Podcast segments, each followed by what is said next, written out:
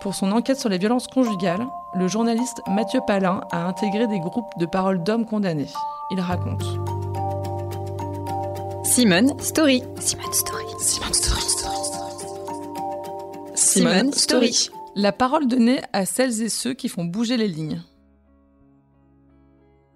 J'avais un peu euh, l'idée qu'en intégrant ces groupes de parole d'hommes, j'allais retrouver ce qu'on trouve un peu dans Fight Club ou dans un groupe d'alcooliques anonymes, c'est-à-dire une, une, reconnaissance avec des mecs qui diraient Bonjour, euh, je m'appelle euh, Mathieu Palin, j'ai 34 ans et je frappe ma femme. C'est que cette phrase je frappe ma femme, j'ai eu beaucoup beaucoup de mal à l'entendre. À la place, euh, ce que j'ai entendu, c'est beaucoup beaucoup de déni. Moi, j'ai rien à faire là, je suis pas comme vous. Euh, ma femme, c'est une menteuse. Euh, moi, ma femme, je l'ai pas frappée, sinon je l'aurais je l'aurais envoyée à l'hôpital. De toute manière, maintenant, avec MeToo, on peut plus rien dire. Les femmes ont repris le pouvoir. Il y a eu une incompréhension à avoir été euh, jugé coupable et d'avoir euh, tout perdu. D'avoir perdu la garde de leurs enfants, d'avoir euh, plus le droit de s'approcher de leur ex-femme, d'avoir plus la maison. A une inversion de la culpabilité. Eux se sentent victimes de leur femme qui les a envoyés en prison, mais aussi victimes d'un système qui serait, qui serait complètement maintenant entre les mains des femmes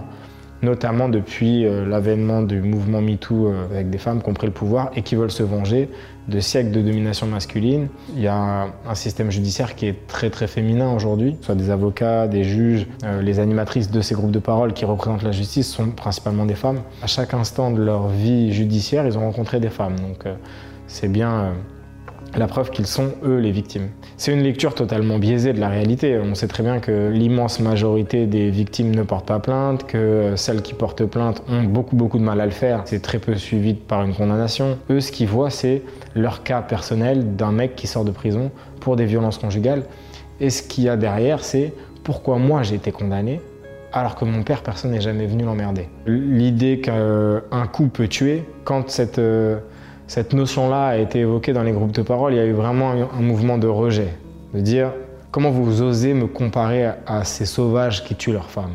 Pourtant, il y en a qui, parlaient de, de violence extrême et du soulagement que ça avait été de voir leurs femmes ne plus parler, n'être plus en capacité de parler, enfin le silence. Ils n'envisageaient pas non plus que, euh, que leurs actes puissent avoir des répercussions sur leurs enfants.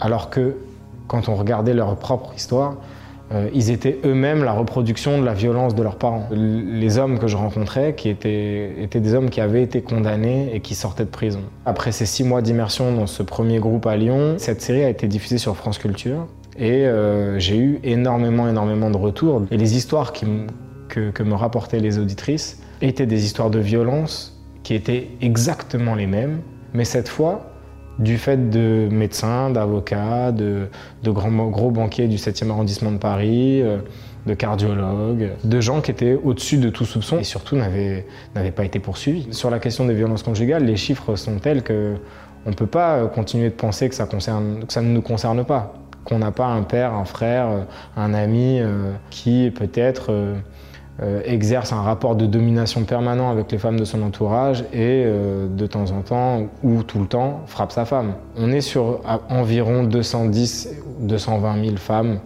qui déclarent des violences euh, chaque année, que 80% des victimes de violences conjugales ne portent pas plainte. On arrive assez rapidement à un million d'hommes violents. La violence, c'est clairement pas quelque chose avec laquelle on naît, c'est un comportement et comme tous les comportements, on apprend les comportements, on les intègre en y étant exposé. On y est exposé en étant un garçon, puis un adolescent, puis un homme, d'abord au sein de notre propre famille, mais également dans la société. Et là, ça nous concerne tous. Maintenant, je suis père d'une petite fille qui a un an et demi et je me dis qu'il est largement temps de changer la barre.